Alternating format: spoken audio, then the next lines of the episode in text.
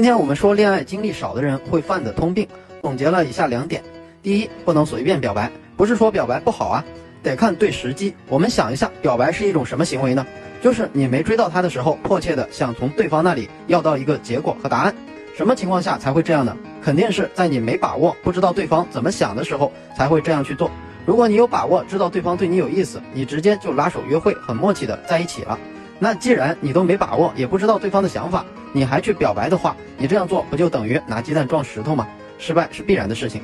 而且表白某个方面来说等同逼迫，而且表白某个方面来说等同逼迫给对方压力。比如说，你和一个女生去聊天，频繁的联系她，她只要不是一个傻子，清她就清楚的知道你是什么意思。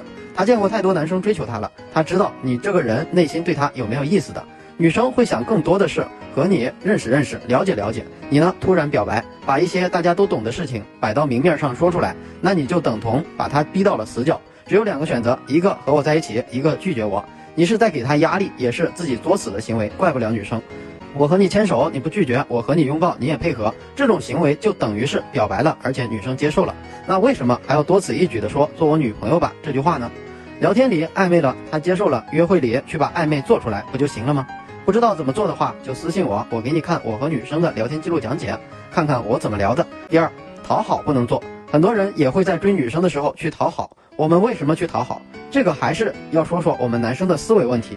可以看到，商业界大佬以及一些重要的领导人都是男性居多。我不是说提倡男权，但是很多时候，不管是身体素质还是逻辑思维，男性都更适合经商以及处理事情，因为我们的思维都很逻辑化，说话做事会取舍利弊，重视得失，善于解决问题。所以呢，很多男生都会这样，把这种我们天生的男性思维带到恋爱中，机械化的取舍利弊，解决问题，讨好这种行为也是。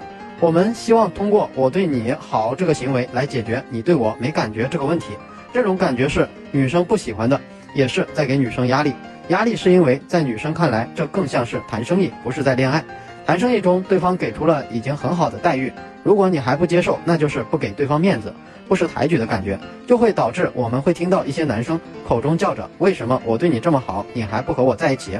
你这个人真冷血，你怎么这样？”等等。这种人，别人看来可能感觉很可怜，我觉得不值得可怜。女生没让你去做那些事，自己做了，后面没达成自己的目的，觉得亏了，然后怪女生身上。好了，想看我和女生聊天记录或者有情感问题的小伙伴，可以私信或者评论告诉我。愿每个真心都被温柔对待。